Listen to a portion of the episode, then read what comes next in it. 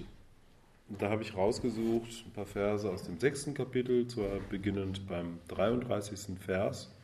Und da sagt zunächst der Schüler Arjuna zu seinem Lehrer, der Gottinkarnation Krishna, folgendes. Dieser Yoga der Ausgewogenheit, den du lehrst, o Krishna, ich sehe nicht, dass er von Bestand sein kann aufgrund der Ruhelosigkeit des Geistes. Also Krishna sprach zuvor darüber, dass es essentiell ist für den Yogi, Gleichmut zu entwickeln.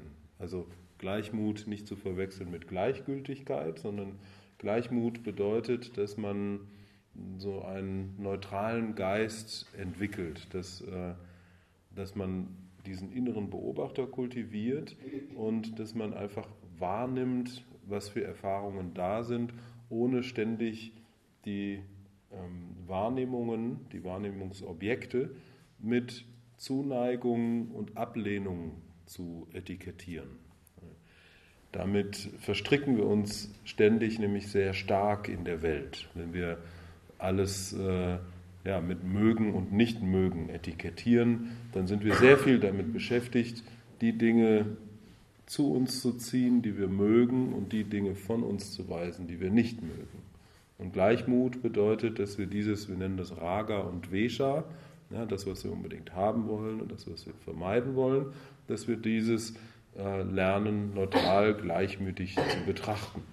Aber, und das Problem kennt ihr alle, die Schwierigkeit liegt hierbei in der Unruhe des Geistes. Und Arjuna sagt hier eben, ja, wie soll ich das machen? Wie soll ich diesen inneren Gleichmut entwickeln, wo ich doch so unruhig bin, wo doch mein Geist so unruhig ist, dass er ständig hin und her springt und es gar nicht möglich zu sein scheint, ähm, ihn so ein bisschen von den Sinnen abzuziehen.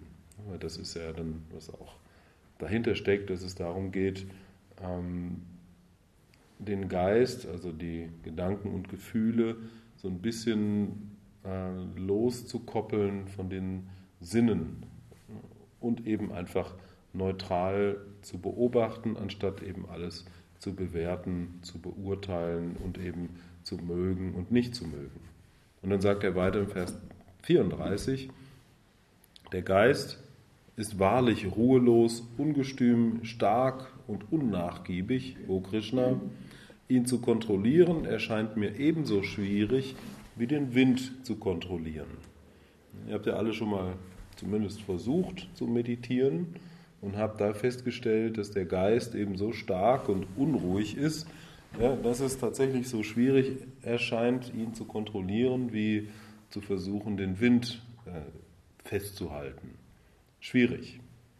Zumal, wenn man dann äh, noch mehr meditiert, merkt man, äh, dass die Gedanken auch völlig automatisch ablaufen. Also ich war letztens bei so einem ähm, Meditationsretreat und das war ganz abgefahren nach ein paar Tagen habe ich gemerkt, die, die Gedanken, die kommen und gehen und ich kann da eigentlich gar nichts machen. Und ich war so ein bisschen der innere Beobachter und äh, ja, ohne mein Zutun, ohne aktiv mich an den Gedanken zu beteiligen, sind die wie so ein Zug äh, an mir vorübergerauscht.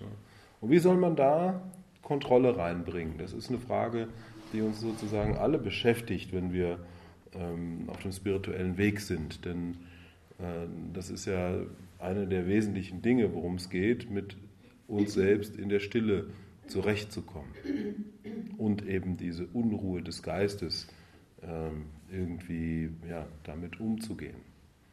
Und dann sagt Krishna was sehr Schönes, und zwar folgendes. Zweifellos, o Arjuna, der Geist ist schwer zu beherrschen und ruhelos, aber durch Abhyasa und Vairagya kann er bezähmt werden. Abhyasa und Vairagya, das sind also zwei zentrale Begriffe in der Yoga-Philosophie. Es gibt einen ähnlichen Vers auch im Yoga Sutra, und zwar der zwölfte Vers im ersten Kapitel. Da heißt es, in der Balance aus Abhyasa und Vairagya wird Yoga erreicht. Also nicht nur ähm, Krishna spricht hier von diesen beiden Begriffen, sondern auch Patanjali in seinem Yoga Sutra bedeutet nun Abhyasa und Vairagya? Abhyasa heißt Anstrengung, Bemühung, Disziplin, zielgerichtet arbeiten. Ähm, und auf der anderen Seite Vairagya heißt Losgelöstheit oder nicht anhaften, wird meistens oder oft auch übersetzt mit Leidenschaftslosigkeit, aber das klingt irgendwie schon so leidenschaftslos. Ähm, damit ist gemeint, dass man äh, die Leidenschaften, dass man da nicht dran haftet. Also äh, wir dürfen durchaus leidenschaftlich sein, aber mh, mm, wir sollten dem nicht ungezügelt den freien Lauf lassen, weil wir wollen ja so ein bisschen ähm, Kontrolle über den Geist bekommen. Das heißt, dass wir ähm, so eine innere Losgelöstheit erreichen. Also Vairagya lässt sich meiner Meinung nach am besten übersetzen mit Losgelöstheit, dass wir lernen, mh, hm, Gedanken, Gefühle, Sinneswahrnehmungen neutral zu beobachten. Also auf der einen Seite diese Losgelöstheit, auf der anderen Seite diese Bemühung. Das sind wie zwei Pole. Diese Bemühung, das ist so, so ein, ein Ziel gerichtet auf etwas hinarbeiten mit Anstrengung, mit Kraft, mit Disziplin, ja, eher so etwas Männliches ja, ähm, von den Eigenschaften her. Und Vairagya, diese Losgelöstheit, dieses Nicht-Anhaften, ist eher so was, was Feminines. Ja, und das sind es zwei Pole. Wir sprechen ja auch von Hatha-Yoga.